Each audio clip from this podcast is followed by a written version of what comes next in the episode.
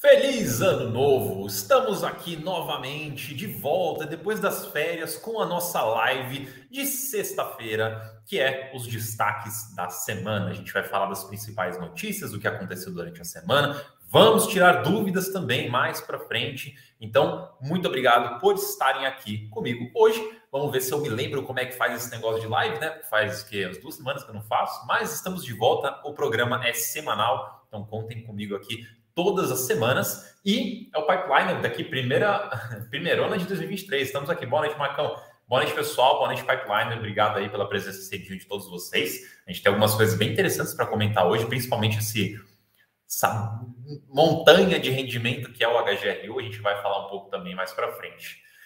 É, lembrar vocês que a gente está com uma planilha gratuita para ajudar você a calcular a sua vida financeira, está aqui na descrição, só clicar, só baixar, você consegue fazer várias simulações por ali para saber quanto dinheiro você vai ter, quanto dinheiro você vai precisar, entre outras coisas lá. É muito bacana essa planilha. E vamos lá então. Boa noite todo mundo que está chegando. Boa noite, boa noite, boa noite. Deixa eu colocar aqui na tela. Então a gente vai falar dos nossos destaques da semana, lembrando que a gente está falando desta semana apenas, então desde segunda-feira até hoje, tudo que saiu, ou pelo menos os destaques, né, as principais coisas, eu trouxe aqui para a gente, para a gente ver agora. Então, só para vocês terem um resuminho do que, que a gente vai falar hoje, temos algumas notícias rapidinhas, que na minha opinião não mereciam ser um grande destaque, podemos passar por elas mais rapidamente. Daí sim temos a notícia do Betrado, RECR, que o RECR inclusive saiu agora em pouco, o RZAC também e o HGRU, por fim, a gente comenta sobre ele. Então, nossa pauta é essa. E, eventualmente, aí, conforme a gente estiver aqui conversando, pode mandar as dúvidas no chat, a gente vai trocando essa ideia. Se vocês ficarem com alguma dúvida, precisar que eu explique alguma coisa de novo, pode mandando aí no chat. Estou vendo o pessoal chegando ainda. Boa noite a todo mundo, boa noite de novo. Então, vamos passar rapidinho aqui nas notícias rápidas, enquanto o pessoal vai chegando. O RBVA, ele já tinha anunciado uma venda já há algum tempo, então, não é novidade a venda, mas o que veio diferente é que ele já recebeu todo o dinheiro que ele deveria receber em três parcelas semestrais. Então, a venda foi parcelada, ele ia receber o dinheiro parceladamente, mas, por algum motivo, é, adiantaram esse pagamento. Então, essas três parcelas semestrais, ou seja, você demoraria aí para receber um ano e meio, né, para receber tudo isso daí, já foram recebidas, que totaliza 14 centavos por cota. Então ele já tem aí um resultado acumulado para complementar a renda dele, que já há algum tempo vem sendo composta parte dela, né, por ganho de capital. Então ele já faz mais um ganho de capital aqui para compor esse rendimento, para sustentar o rendimento por mais algum tempo. Lembrando importante para você que está interessado no fundo, que você já tem o fundo, que você olhe o relatório gerencial, o último relatório gerencial, porque lá tem uma expectativa de rendimentos futuros. O fundo está passando por várias transformações. Recentemente também conseguiu fazer a renovação de vários contratos com o Santander. Tudo isso vai impactando ali no, nos contratos e vai impactando também na renda, no rendimento que você recebe. Então, ele é um fundo que tem bastante coisa aí sendo ajustada, por isso, sempre acompanha o relatório gerencial, porque o rendimento dele pode sofrer alterações. O Thiago perguntou se eu vou comentar sobre rendimentos anunciados hoje. O professor Baroni fez uma live essa semana, se não me engano, sobre os rendimentos, então eu não vou fazer aqui uma cobertura completa, mas eu posso comentar sobre alguns rendimentos sim. A gente vai comentar do HGRU, a gente pode olhar outros rendimentos que foram anunciados hoje, inclusive. Então daqui a pouco eu trago aqui para vocês. O TRXF, as cotas das últimas emissões serão convertidas hoje, dia 6, né? Foram já convertidas, mas liberadas para negociação na segunda-feira, dia 9. Então você que participou, a partir de segunda-feira, as cotas já estão liberadas para serem vendidas, caso você queira. A CXTL teve reavaliação de patrimônio mais 4,6%. Esse é um fundo mono, é um fundo pequeno, talvez vocês nem conheçam. O TEP também teve reavaliação, TEP Fundo de Lages, teve aí mais de 6% de reavaliação, reavaliação bacana. E o Helg teve aí também uma reavaliação de mais ou menos 2,56%. A porcentagem ali não foi divulgada, eu fiz, eu fiz a matemática ali do que é, do que passaram de informação, então deve dar ali aproximadamente 2,5%. Então, passando rapidamente, essas são as notícias rápidas. Agora a gente entra sim nos destaques. Então a gente tem o Betral. E toda vez que eu vou falar do Betral, eu sempre falo do, do faz aquele resumo do contexto do Betral. Ele teve ou tem uma, uma fazenda no portfólio que, em algum momento, já faz algum tempo, mais de um ano aí, é, ele, ele teve uns problemas com essa fazenda, com o inquilino mais especificamente, que deixou de pagar o aluguel e dali para frente acabou tendo vários problemas judiciais. Resumindo tudo isso, o fundo conseguiu ganhar todas as decisões judiciais lá que tiveram, ele conseguiu se resolver nesse sentido, ele não teve, pelo menos até agora, uma restituição do que não foi pago, porém, ele conseguiu reaver a terra, tudo certinho, e alugar para um novo inquilino. Então a fazenda já está com outro inquilino ali, até por isso que, caso você tenha acompanhado os rendimentos do fundo aí nos últimos meses, é por isso que caiu, porque teve esse problema com essa fazenda específica. Agora, nessa semana, o que o Betra anunciou foi é, a venda dessa fazenda. Então, essa fazenda que foi comprada em agosto de 2021, ela teve seus problemas aí nesse praticamente um ano, e agora ele já se desfaz dessa fazenda aí por 94,5%, é, 94,5 milhões de reais versus 81 milhões que foi o preço de aquisição. Então, aparentemente, uma compra, uma venda com lucro. O pagamento foi parcelado, então já foi recebido uma parte do valor, 16,5 milhões de sinal já foi recebido, e depois são 16 parcelas semestrais. Então, infelizmente, para quem estava pensando que ia receber logo esses rendimentos a mais desse possível lucro que não foi muito bem detalhado, vai demorar. 16 parcelas semestrais são oito anos. Então, são oito anos para receber tudo isso daí pelo menos é uma coisinha que vai complementando o rendimento do fundo ao longo de oito anos, mas tem gente que prefira aí a, a recepção desse dinheiro tudo de uma vez. Então, é isso. Acho que teve uma pergunta aqui do. Aqui, ó, Pedro perguntou se as parcelas serão corrigidas pelo IPCA. Ah, se não me engano, sim, serão corrigidas pelo IPCA. Está escrito no fato relevante depois, a gente pode conferir, mas acho que está sim escrito que é corrigido. Ah, vou voltar aqui em uma, que aqui tem a, a notícia do TRXF, e vieram algumas perguntas aqui, ó. O César ele falou: posso lançar na planilha pessoal de controle as cotas de emissão do TRXF com a data de hoje? Olha, normalmente a gente faz pela data de conversão. Então, normalmente seria a partir da data de hoje. Já está convertida, se de fato converteu ali na sua conta, você muda, é, você contabiliza como hoje. Mas aí depois teve aqui o, o Thiago também mencionou, a conversão foi hoje, mas só podem ser negociadas na segunda, de fato. Então, assim, a conversão é a data que a gente usa como referência, tá? Então, se é dia 6 a conversão, então é agora que você marca. Mesmo que a, a negociação vai ser liberada na segunda-feira, a conversão foi hoje. Então, você coloca a data de hoje. Pelo menos para quem segue a data de conversão, é assim que funciona, tá? o Thiago também aqui, ó. Pelo menos eu lancei hoje. Então, seria hoje mesmo, tá? Então, quando você teve a conversão hoje, você marca hoje. Vamos lá, seguindo. RECR agora, uma notícia que saiu, deve ter nenhuma hora que saiu. Tivemos um vencimento antecipado de um CRI. Inclusive, teve um outro fundo imobiliário, que agora eu não vou lembrar, porque é um fundo menor, não quero chutar um ticker e falar errado aqui, mas teve um outro fundo também que acabou tendo um vencimento antecipado. Então, esse tipo de fato relevante aparentemente está começando a ficar um pouquinho mais recorrente. Vamos torcer para ser mera coincidência, mas vamos acompanhando. Teve então o vencimento antecipado desse CRI, Virgo, 92 série, quarta emissão, por conta de diversos descumprimentos contratuais. Então, toda vez que você vai fazer um CRI, tem aquelas regrinhas, aquelas exigências, olha, você tem que manter essa conta desse jeito, você tem que manter essa reserva, você tem que pagar isso, tem que pagar aquilo, você tem que ficar com várias obrigações ali que você precisa cumprir. O devedor não cumpriu. Então, por serem várias coisas que não foram cumpridas, então foi decidido aí por um vencimento antecipado, ou seja, pagar tudo que deve e encerrar o CRI. Porém, a devedora ela foi notificada para fazer esse pagamento e não fez. Então, temos um problema. Não houve o pagamento, o fundo não recebeu o dinheiro que ele deveria receber e ele se CRI representa um pouco menos de 3% do PL, então não é tão grande. É, o RECR já é um fundo bastante diversificado, então isso dilui bastante coisa, mas o impacto no rendimento ali é de quase 3 centavos, né? 0,027 por cota é o impacto e o fundo vai atrás de conseguir resolver essa situação. Então não é um dinheiro necessariamente perdido, é um dinheiro que ainda vai ser uh, buscado, tá? Então tem um, algumas coisas para acontecerem. O fato relevante não discorria muito mais sobre o assunto. Então, quando sair talvez o relatório gerencial ou talvez um outro fato relevante, a gente traz aí mais detalhes sobre esse CRI. Mas a princípio, por enquanto, o que temos é houve vencimento antecipado deste CRI, não foi pago e agora as partes vão tentar se resolver, tá? Então vamos acompanhando. Beleza. Passando. RZAC, fundo da Risa, que é de papel neste caso, né? O RZTR é o de terras, né? E esse daqui é o de papel. Ele anunciou a quarta emissão, primeira emissão anunciada neste ano de 2023. Então, a data base vai ser dia 10, então na terça-feira. Proporção de preferência, quase 70%, um pouquinho abaixo de 70%. Preço de subscrição, R$ 95,89, sendo que dentro desse preço há uma taxa de R$ 3,25, né? Dá 3,51%.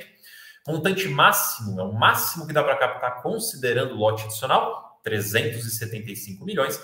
Preferência começa lá no dia 12 e depois o período público começa lá no dia 25, tudo de janeiro. Essa emissão deve ser totalmente concluída em janeiro mesmo, e aí fevereiro fica só para o encerramento dela. Então deve ser uma, uma emissão bem rápida. E um ponto que eu acho bacana a gente acompanhar de perto, eu principalmente vou acompanhar de perto, depois eu faço alguns materiais mais específicos. Essa também é a primeira oferta no formato novo de ofertas. Então, do ano, do ano passado para esse, né, vigente a partir do comecinho desse ano, houveram alguma, algumas modificações nas regras ali da CVM para as ofertas de fundos. E aí tem algumas diferenças de documentação, de informações, de como ter uns, procedimentos, uns certos procedimentos. Inclusive, se você abrir lá a página do, do, do RZAC no Status Invest, por exemplo, e olhar lá nos documentos, você vai ver que tem fato relevante, ato da, do administrador, anúncio de início, tem um prospecto definitivo e ainda tem uma lâmina. São cinco documentos que foram publicados. Essa lâmina é uma novidade também, é tem alguns resumos da oferta ali, algumas informações. Então agora estamos passando por uma mudança em como funcionam as emissões. Eu vou acompanhar, depois eu trago aqui alguns conteúdos. Inclusive, o professor Baroni, no fim do ano passado, fez uma live com o advogado para explicar um pouco mais dessas mudanças também. Recomendo aí que vocês deem uma olhada. E a gente vai vendo, vamos ver como é que vai ser a desenvolvimento dessa, dessa, desse novo formato e também ajustes que forem necessários nos Emissões e nos nossos conteúdos aqui, a gente faz e depois vai passando para vocês. Então, quem tiver mais curiosidades sobre essa oferta, todas as, essas informações e mais estão lá no Suno Emissões, que é nosso site de acompanhamento de ofertas públicas, né, de emissões de fundos imobiliários, muitíssimo em breve de Fiagros também. E lá você consegue acompanhar de forma gratuita todos esses, todas essas datas e valores. Então dá uma olhada lá depois. E aqui temos o pipeline. Então aqui é o que ele pretende adquirir com o dinheiro dessa emissão. Lembrando que eu falei que a captação máxima era um pouco menos ali de 400 milhões de reais, né? Era 375 milhões de reais. E aqui a gente tem um pipeline, se você olhar, tá pequenininho aqui, ó, mas estou passando o mouse aqui embaixo, ó você vai ver que o total deste pipeline é de 554 milhões de reais.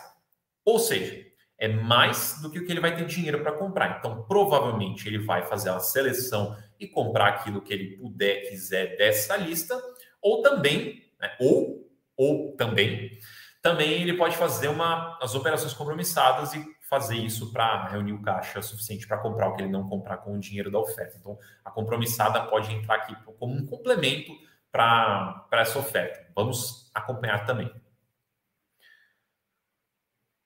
Uh, o Cássio perguntou aqui, né, o do RECR, que ele não viu o fato relevante do RECR. Onde que eu vi? Saiu na B3, tá? Deixa eu ver. Eu pego aqui rapidinho para vocês também. Aproveito e já vejo se. Deixa eu ver aqui.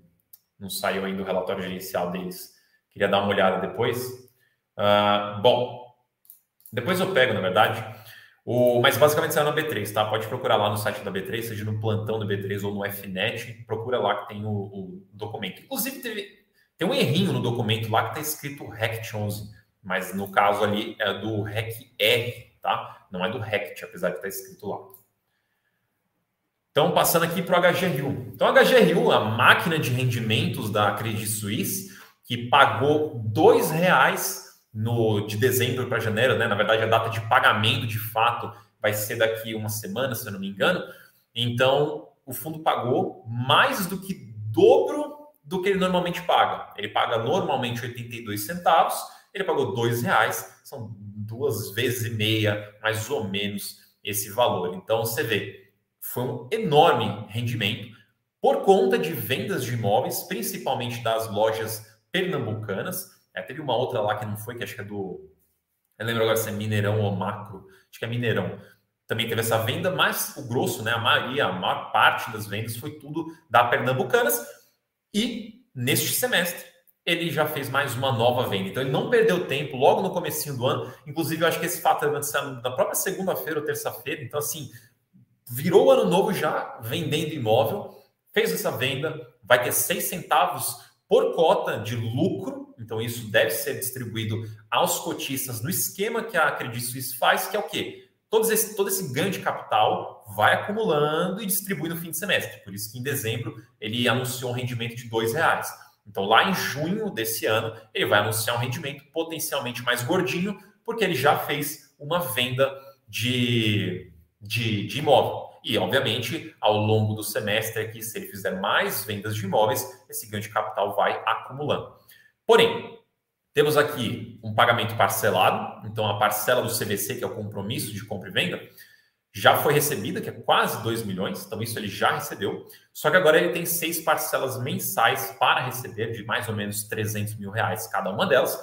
E, obviamente, mensal vai receber aí todo mês e deve receber ainda neste semestre. Então, esse valor de 6 centavos aqui deve ser recebido até o fim do semestre e deve ser distribuído também no fim do semestre. A acompanhar. A TIR dessa operação, né, a taxa interna de retorno, ou o retorno total que esse imóvel deu aí para o fundo, foi de mais de 20% ao ano. Então, rendimento aí também, um, um retorno bem bacana também. Ah, o Pedro já falou aqui, já lançaram outro faturamento corrigindo de RECT para REQR. Então, tá aí, pronto. ah, vamos, vamos só comentar. Ah, obviamente, eu sempre esqueço do, do, de lembrar vocês que essas coisas que eu falo aqui na live, a gente também passa essas informações para assinantes e a gente dá uma complementada com mais análise, com mais estudo ali em cima dos fatos, porque lá a gente pode fazer qualquer tipo de recomendação, passar qualquer tipo de viés, então lá a liberdade é maior para a gente poder fazer esse tipo de coisa. Então, para os assinantes, no radar de fundos imobiliários, a gente vai comentar essas notícias também e várias outras notícias que são divulgadas aí ao longo da semana. A gente olha relatório gerencial também. Você que é assinante vai conseguir aproveitar. Se você não for assinante também, convido você a se tornar um assinante e ter acesso ao radar de FIIs e os vários outros conteúdos que a gente tem também. Vamos lá então, tirar dúvida. Vamos lá, tirar dúvida. Deixa eu colocar a câmera aqui um pouquinho menor. Podem mandar suas dúvidas aqui. Uh, vamos lá. O Inágia perguntou aqui, o Inágio, a Inágia, desculpa. É, o Marcos, você pode me tirar uma dúvida? Dividendos pagos por cota de subscrição, no caso X? Ah, acho que a pergunta está pela metade, talvez. Uh, vou responder uma coisa que talvez, que eu acho que é o que você está perguntando aqui. Recibo de subscrição, ele distribui rendimento também. TRXF, por exemplo, que a gente estava falando agora há pouco, o TRXF foi a cota principal dele pagou 1,20, né, anunciou 1,20 no fim do mês de dezembro, mas os recibos anunciaram 85 centavos cada um deles. Então os rendimentos, os recibos também têm rendimentos, tá? Não sei se era essa a sua dúvida, mas tá aí, informação para vocês. uh, vamos lá. O Vitor perguntou quando que integraliza o Snag. De cabeça aqui, deixa eu ver aqui se eu tenho rapidinho aqui, mas eu acho que não saiu essa data ainda. Deixa eu abrir aqui numa outra aba enquanto isso. Uh, deixa eu ver aqui. Tá. Vão mandando aí outras perguntas. Aqui. O Daniel perguntou, né? O que eu achei da fusão do FEX com o BTCR? Eu acho que faz todo sentido, né? Não sou muito adepto às gestoras ficarem criando vários fundos parecidos, mas com umas teses diferentes. Por exemplo, a Quiné, eu acho que é o melhor exemplo. Ela tem o KNCR, que é de CDI, tem o Canip, que é de PCA, tem o KNHY, que seria o high yield. Ele tem também. Uh, qual é o outro? Ele tem um outro que eu esqueci o nome agora, que eu esqueci o ticker agora, mas é um high yield também, CDI, é um novo que saiu agora. Uh, tem um outro que é o R Repri, se eu não me engano, na Spinca Repri acho que é, é, é, mais um, é mais um FOF, então esse daí não conta. Mas assim, o que eu quero dizer é o seguinte: é uma gestora que tem vários fundos de papel muito segregados ali de estratégia. Eu sou mais adepto de um fundo maior e mais híbrido, então uma estratégia única híbrida. Eu, Marcos, prefiro isso. Não estou dizendo que é o caminho correto, que é o melhor, que é de fato. Ó, o Luciano também lembrou aqui mais um KNSC, É, mais um fundo aí. Então, assim, é muito fundo. Então, eu gosto quando tem essa junção do, do das cotas, tá? Do, do, dos fundos. Então, no caso, a gente tem aí o BTCI agora. BTCR e o FEX mudaram, né? fundiram e mudaram para BTCI. Então, eu acho bem bacana. Uh, deixa eu ver aqui rapidinho, me perguntaram. A data de conversão não saiu, pelo menos eu não peguei aqui. Depois eu dou uma conferida e atualizo lá no Suno Emissões. Bom, deixa eu ver mais perguntas aqui. Uh... aqui, ó. Essa pergunta aqui é, é, é, ela é, é uma exceção da exceção. É um negócio muito específico, né? Quando você, quando você compra cota em geral, a liquidação financeira em dois dias úteis. Então você compra algo, recebe esse algo hoje, mas você ainda não pagou por isso. Então você está na sua mão, você está com as cotas e o dinheiro. E dois dias depois é quando a corretora vai lá debitar o valor de você. Então, se você compra no finalzinho do ano, dia 29, por exemplo, dia 30 ainda foi dia útil, né? Então, assim, dia 29 e dia 30. Dois dias úteis depois desses dias aí, já é janeiro. Então, vira o ano. Se virou o ano, então o que acontece em janeiro de 2023, você só vai declarar em 2024. Como que funciona então? Se você comprou uma cota, não pagou por ela ainda, como você declara? Você vai declarar? Sim, você precisa declarar. Então, você vai declarar que você tem as cotas normalmente, que nem você faz com as suas cotas normal. Você vai declarar lá em bens direitos, tudo certinho. Só que você ainda tem o dinheiro. Então, como que você faz um ajuste na sua declaração para que faça sentido essa matemática, para que a Receita não ache que você brotou dinheiro do nada? você vai colocar mais uma coisinha na sua declaração, que é um débito em trânsito, né? Na verdade, é uma dívida ali que você vai colocar no valor daquela compra. Então, basicamente, você vai inserir. Agora, eu não lembro exatamente onde que é o menu, o número do menu certinho lá, depois a gente pode, você pode dar uma conferida, mas basicamente você vai é, colocar que você tem uma dívida que será paga em janeiro do valor ali da compra das cotas. Então, como você teve ali um aumento dos seus bens num valor de mil reais, por exemplo, né? Você comprou mil reais de cotas, então seus bens aumentaram ali em mil reais, você precisa fazer com que o seu dinheiro físico, né? Ele baixe em mil reais. Então você faz esse ajuste, tá? Dá uma conferida isso daí, depois dá uma pesquisada, consulta um contador se você preferir. Eu não lembro de cabeça agora o menu para você colocar isso daí, mas é dessa forma que você faz. Então é só um ajustezinho que você faz contábil ali para você ter tá certinho. Aí depois Obviamente, quando você for declarar o de 2023, você deleta essa dívida aí, porque você pagou ela, né, foi liquidado, você deleta ela e remove da sua, da sua declaração. O Rodrigo ele falou aqui, né? Você falou de mudanças nas regras de subscrições em 2023. Poderia detalhar mais, por favor? Então, basicamente, assim, de uma forma bem resumida, para você, investidor, não muda tanta coisa assim. O que acontece é, houve algumas mudanças onde não, vai, não vamos ter mais oferta pública e oferta restrita. A gente tem esses dois modelos. Eles foram basicamente unificados, então é basicamente tudo oferta pública agora, só que dentro desse, dessa grande categoria oferta pública, a gente tem ali basicamente dois uh, caminhos para você poder registrar, você o fundo, né? O fundo registrar o, o, a oferta. O caminho que é o chamado completo, né? caminho que você vai fazer todo aquele trâmite de oferta pública padrão, vai montar prospecto, vai fazer todo aquele negócio lá que você já está acostumado. E tem o outro que seria o automático. O automático é quando você já tem ali, ah, se não me engano, o IPO não pode fazer no automático, então quando você já tem ali uma, um histórico, você já fez emissão, tem ainda uma validação da Ambima, você pode fazer pelo automático, que seria uma pseudo oferta restrita, é só mais rápida do que a completa e mais barata do que a completa também. Então, de, em vez de ter uma oferta pública e uma oferta restrita, né, a 400 e a 475, a gente tem uma coisa só, e aí tem o rito automático e o rito completo, que vai depender aí do, do fundo fazer.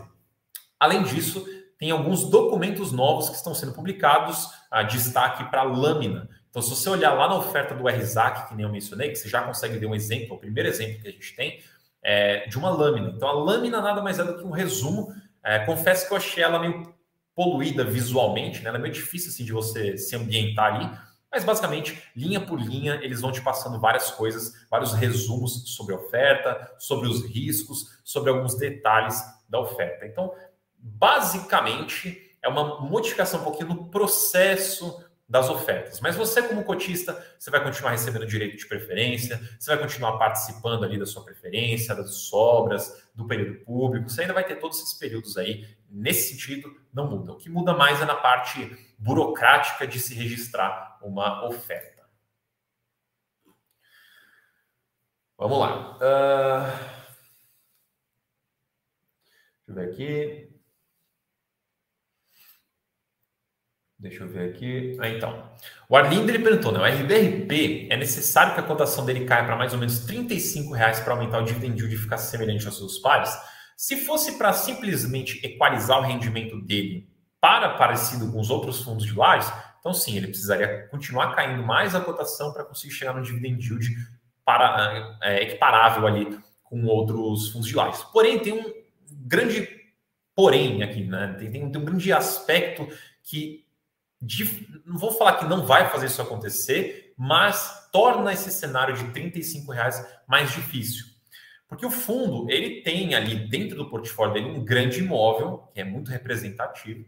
Ele está ativamente, intensamente trabalhando para alugar este imóvel. E conforme tiver um pouco de ocupação, não nem ser totalmente a ocupação do prédio, mas um pouco de ocupação, o rendimento já vai reagir bastante porque diminui despesa, aumenta a renda ali do a receita do fundo, então tem um benefício ali. Então, quando o investidor, em teoria, né, porque o mercado nem sempre precifica tudo direito, as pessoas nem sempre precificam tudo direito, então, em teoria, quando você olha para um fundo desse, você avalia o, o, o quanto que você poderia pagar ou quanto que faz sentido pagar, você vai olhar a perspectiva dele. Você não vai olhar só hoje. Ah, ele está pagando 27 centavos, então eu vou precificar ele com os, 25, 20, os 27 centavos. Você, na verdade, precisa olhar um pouco mais para frente, entender qual a chance dele alugar esse prédio. Se ele alugar esse prédio, como que o rendimento deve reagir?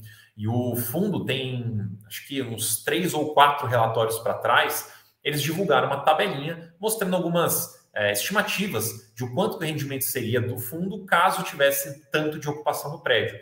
Aí, se eu não me engano, 80% de ocupação subia para 45 centavos, é, 50% de ocupação subia para 30 centavos, alguma coisa assim. Então, assim, quando você tem um cenário desse, as pessoas precificam o futuro, não precificam, não deveria precificar só hoje, deveria precificar o futuro também. Então, 35 reais eu acho difícil cair para 35, é uma, é uma enorme queda, mas enfim, tudo é possível, a gente vai ter que acompanhar. Se por acaso alugar o prédio, a cotação reage positivamente. Uh... Então, Rodrigo, essa é uma coisa que essa pergunta aí, né? Essas subscrições serão todas ofertas públicas, as taxas devem ser sempre mais altas de agora em diante. É uma coisa que eu quero observar. É, não, não tenho essa resposta para você, mas como eu disse, a gente tem ritos diferentes, né? Tem caminhos ali diferentes de, do completo e do automático. Me levam a pensar que o automático seria algo mais equiparável com o nosso oferta restrita anterior, né? Então seria mais barata versus a completa, que seria mais cara. Mas é uma coisa que a gente vai ter que acompanhar e vamos vendo. A primeira oferta que saiu dessa do RZAC é uma oferta mais cara, 3,5%, é uma oferta cara. Ah, mas vamos ver como é que vão ser as próximas é uma coisa que a gente vai ter que acompanhar agora para ver como é que os fundos se adaptam, como é que os documentos evoluem, até porque esse tipo de coisa, quando tem mudança, são feitos ajustes depois. Então a gente vai acompanhando isso também.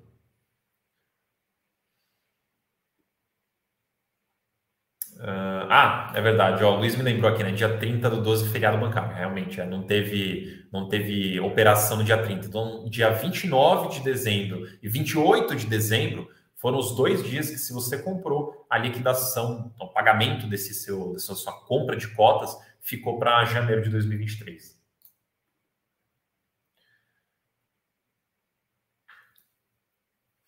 Uh, vamos lá. Seguindo aqui.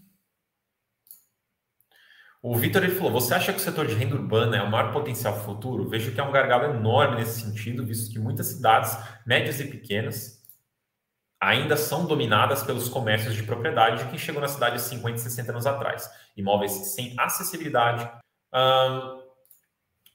eu, na minha visão, o setor de renda urbana ele tem tudo para crescer absurdos dentro do, do, universo aqui de fundos imobiliários.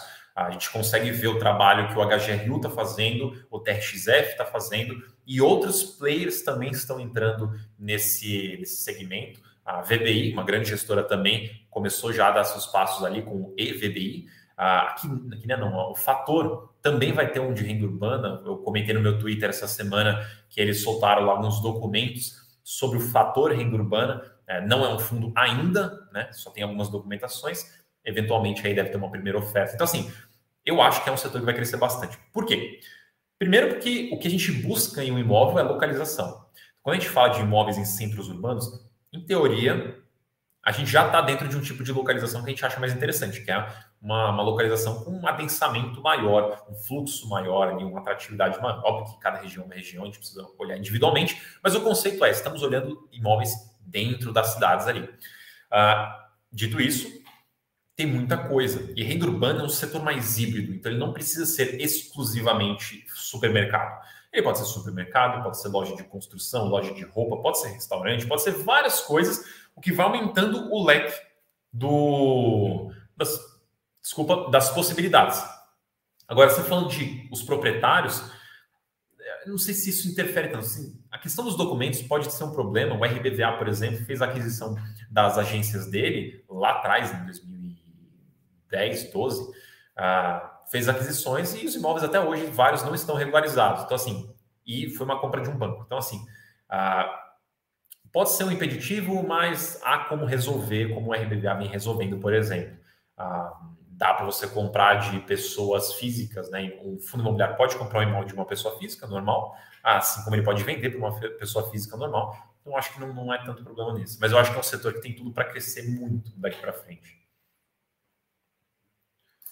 O Wellington fala: para aposentadoria é importante ter só tijolo? Eu discordo, tá? Eu acho que quando você olha para aposentadoria, mais especificamente para aquele período que você vai gastar tudo que você ganha, eu acho que é mais interessante você pesar mais para o tijolo, porque o tijolo, por conceito, né, em teoria, ah, ele acrua a inflação. Então, aquele valor, aquele poder de compra que você é, deveria ser corrigido pela inflação, ele vai corrigindo dentro do patrimônio do fundo, em tese. Então, você pode gastar todo o rendimento que o seu patrimônio está sendo corrigido ainda.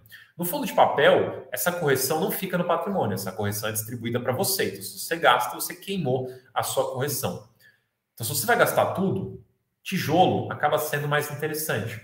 Só que, na minha opinião ainda, quando a gente fala de aposentadoria, a gente precisa entender muito bem quem é você, o que, que você quer fazer, esse patrimônio que você tem. Você vai querer queimar antes de morrer ou você vai querer deixar de herança? Então, tem um grande planejamento que você precisa fazer ali por trás.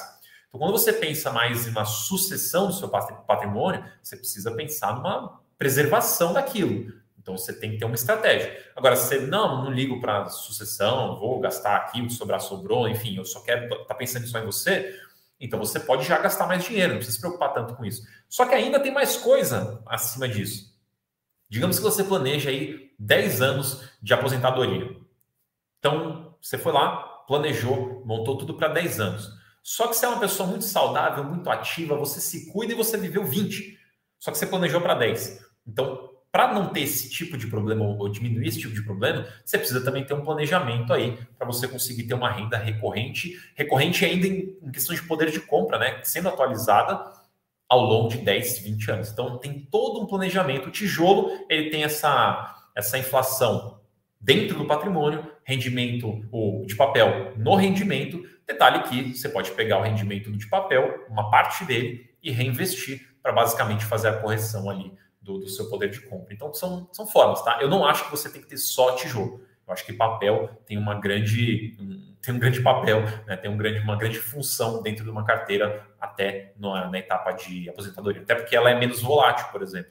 Então, seu patrimônio oscilaria menos no, no na parte de papéis. Então, tem, tem várias coisinhas aí que você pode olhar.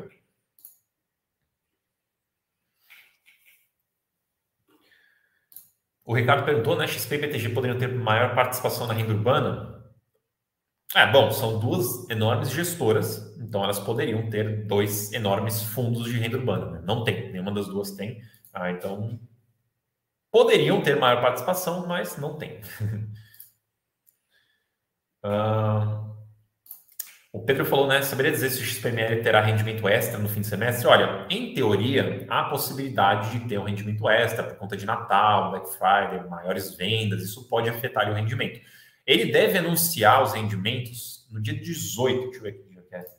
Uh, dia 18, é, acho que deve ser dia 18 que ele deve anunciar, ou próximo do dia 18 que ele deve anunciar. Aí a gente vê com certeza, tá? O Igor falou aqui, a HGLG também anunciou um bom dividendo, tem influência do HGRU, já vi uma correlação assim com a LZR e a LZM.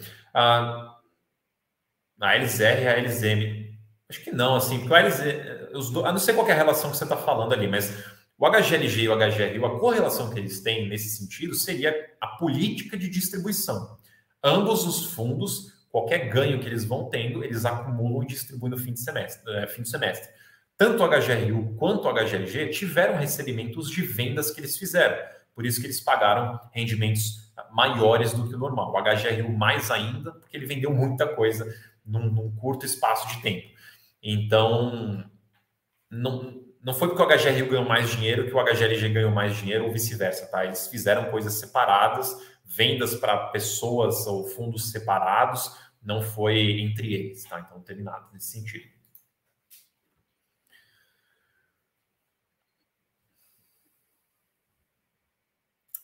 Hum, deixa eu ver aqui mais algumas perguntas. Marcelo perguntou aqui, né? Além do HGRU, quais seriam outros fundos de renda urbana? Vamos lá. Eu nunca consigo lembrar 100% dos fundos, mas vamos lá. HGRU, TRXF, EVBI, RBVA, uh, VIUR, que é da 20. Uh, tem um outro que acho que é HBCR, alguma coisa assim que é de lojas da Decathlon. Uh, deixa eu ver, deixa eu ver. Eu acho que é isso. Eu acho que é isso. Se eu esqueci algum, me fala aí no, no chat. Mas acho que é isso. Uh, deixa eu ver aqui. Deixa eu ver aqui, deixa eu ver aqui mais algumas dúvidas. Podem mandar, estou voltando um pouco aqui no chat. Hum, hum, não tem nenhuma pergunta aqui, não? Bom, uh, vocês então, aproveitando esse momento aí, enquanto vocês mandam mais umas perguntinhas, para vocês usarem aqui a planilha que está na descrição para você fazer esse planejamento aí da sua vida financeira. A gente estava falando de aposentadoria agora, então se você quiser planejar legal quanto dinheiro você precisa ter, quanto você precisa ganhar e investir para ter essa renda, quanto que você precisa investir para ter um, uma determinada renda, Baixa aqui a planilha, ela tem várias coisinhas que você, várias calculadoras ali que você consegue usar para fazer essas estimativas e é totalmente gratuita. É só clicar no link e baixar aqui na descrição. Ah, a Matrix mandou bem aqui, ó, HBRH. Deve ser esse aí mesmo. Eu confundo. Ótimo, Matrix. Purb também, da Plural. Esse é um fundo menor, né, mais, mais recente, mas ele também é mais um. Boa. Um...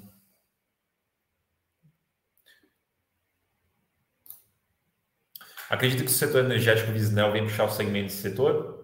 Uh, placas solares, né? A gente está vendo mais, mais atenção nesse setor. Uh, a gente tem outros fundos imobiliários, o BTLG é um que já mostrou interesse também em explorar isso. Uh, fundos de infra, vários fundos de CRI com coisas atreladas ao setor. Então, acho que é um setor que tem bastante coisa para crescer. Acho que tem potencial o setor como um todo.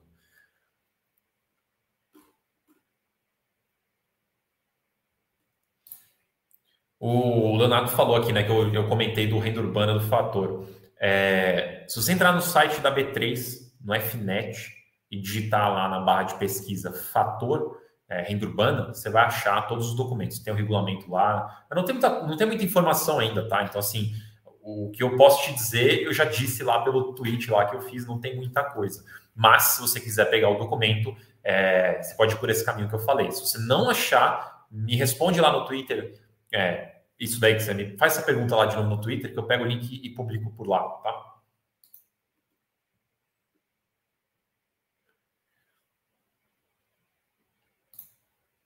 O Cássio falou aqui: qualquer dia pode explicar para quem é novo como eu que ouve? eu não sei do que você está falando. É, o que ouve sobre o quê? Eu posso responder, eu posso tentar responder. Uh, vamos ver, vamos ver mais algumas perguntas. XPIN pagando 0,90% de dividendo. Dividendos de hoje? Vamos ver dividendos de hoje. Então, peraí. Deixa eu abrir aqui para a gente olhar. Uh, tudo sobre FIIs. Queremos rendimentos.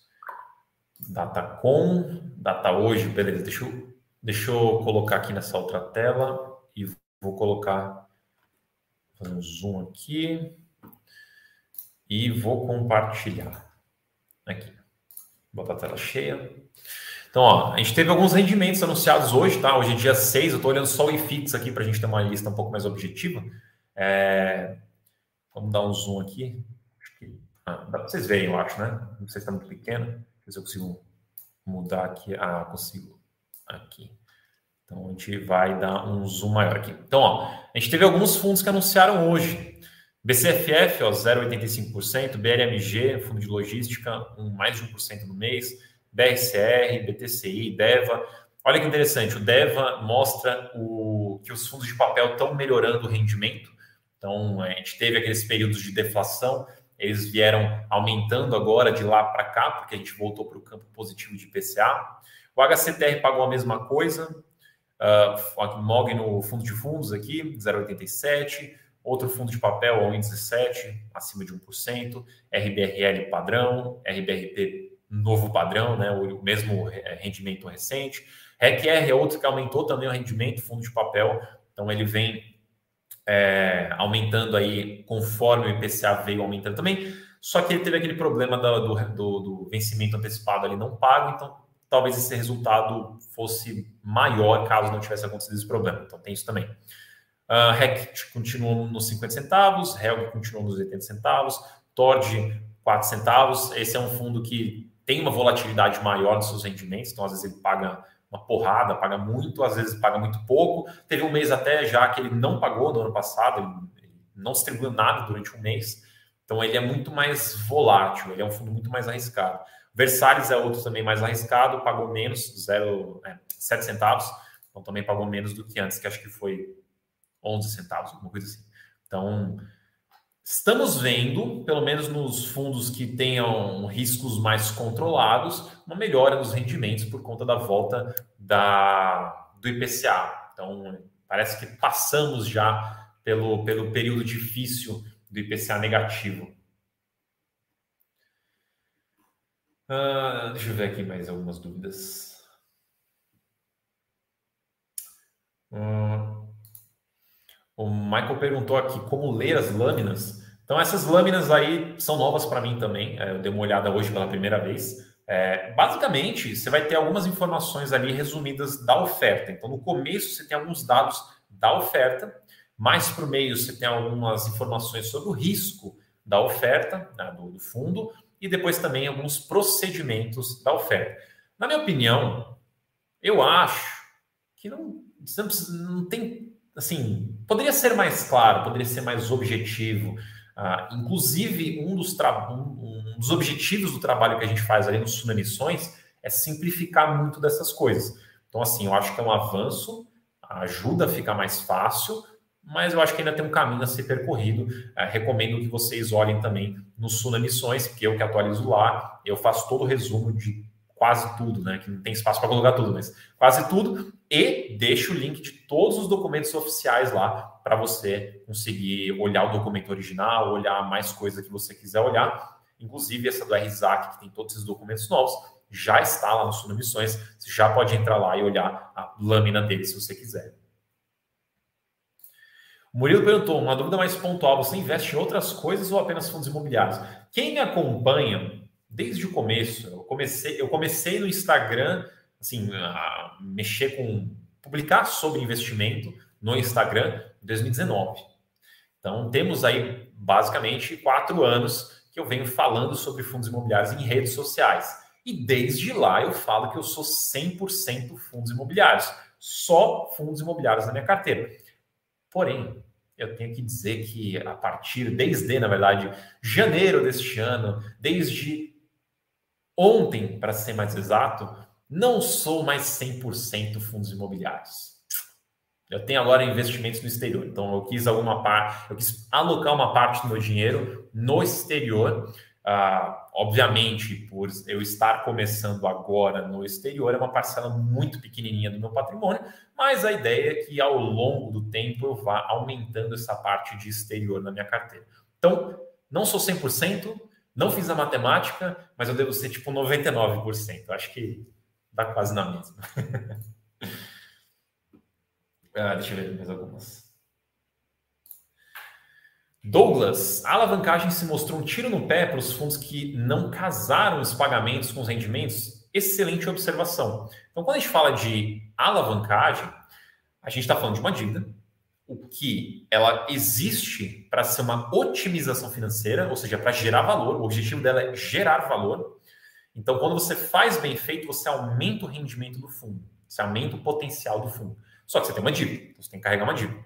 O que muitos fundos fizeram e fazem e vem dando certo é casar a dívida com um contrato. Então, se eu tenho uma dívida de 10 anos, eu tenho pelo menos um contrato, um contrato de pelo menos 10 anos. Se a dívida é corrigida de IPCA, contrato é corrigido de IPCA. Se o contrato for rescindido, eu recebo todo o dinheiro que eu receberia até o final do contrato e eu uso esse dinheiro para pagar a dívida. Então, assim, muito bem casado, aumenta muito a segurança. Alguns fundos não fizeram casado principalmente fundo de laje, de escritório, é, esses que não têm contratos atípicos, normalmente não tem contrato atípico longo, não conseguem casar. E daí você tem agora uma dívida descasada com seu fluxo. Inclusive, se você perde o inquilino, você não tem nem mais fluxo. Então, você tem vários, várias possibilidades de descasamento.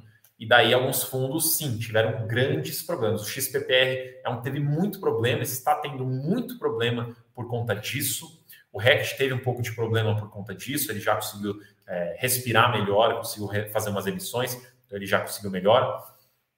O Helg também, que é do. A Helg não, não é um bom exemplo, porque ele, o dele é, seria mais casado. Mas enfim, é, Helg também teve alguns problemas aí de. algumas dificuldades, não vou chamar de problemas, dificuldades com as, com as alavancagens. Então, assim, quanto mais casada a alavancagem for, melhor, é mais seguro, te dá mais conforto. Agora, quanto mais descasada for, é mais risco, tem mais chance de dar problema.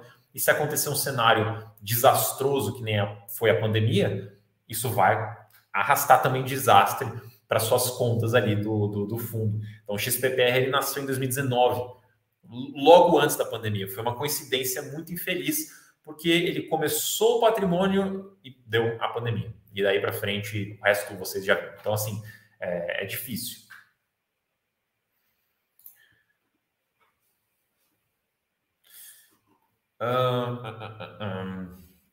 Pô, que isso, Antônio? Traiu o movimento dos FIIs? Não, eu, eu continuo sendo um grande adepto dos fundos imobiliários, seguirei sendo um grande adepto, seguirá sendo minha principal posição em carteira, mas eu decidi que eu quero ter um pouco no exterior também, eu quero dolarizar um pouco o meu patrimônio também, então fui para esse caminho. Mas é um caminho mais tranquilo, não vou ficar montando uma carteira muito grande, não é esse o objetivo, é uma coisa mais passiva mesmo.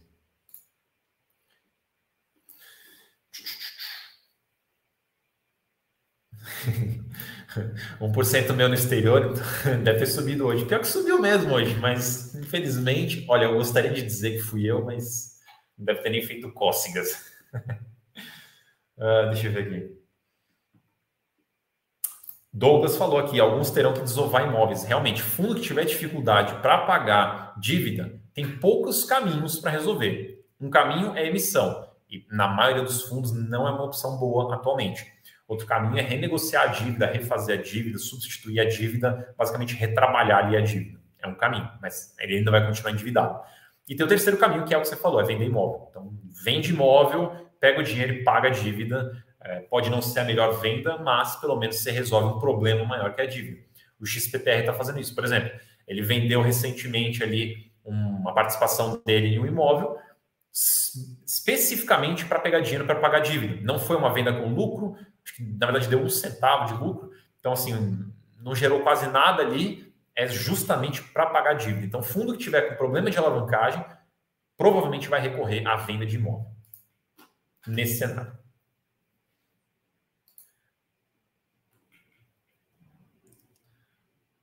Ah, Rodolfo, que isso, só discutir o movimento de FII já era. Pô, não vou contar mais nada para vocês, viu? é.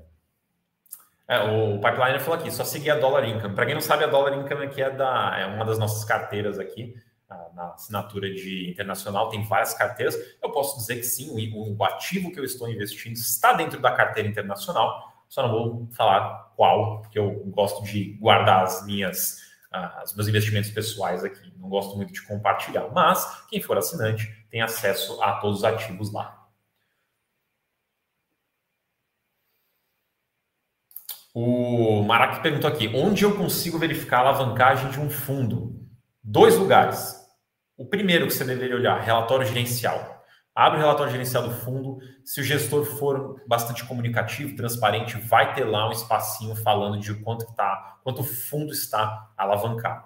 Se não tiver lá, você pode olhar no informe mensal. É um documento menos bonito, mas lá tem a informação. Você desce até o final do documento, vai ter uma linha lá, duas linhas, na verdade, de obrigações. Essas duas linhas de obrigações são as alavancagens, principalmente obrigação por securitização é a principal linha para você olhar no informe mensal. Então, relatório gerencial informe mensal. O Baroni já sabe dessa traição, eu não, não contei para ele ainda, então vocês fiquem quietos.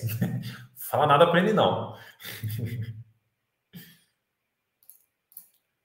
O Vinícius falou aqui: não vi todos os fundos da minha carteira terem reavaliação. Todos os fundos de imóvel terão reavaliação.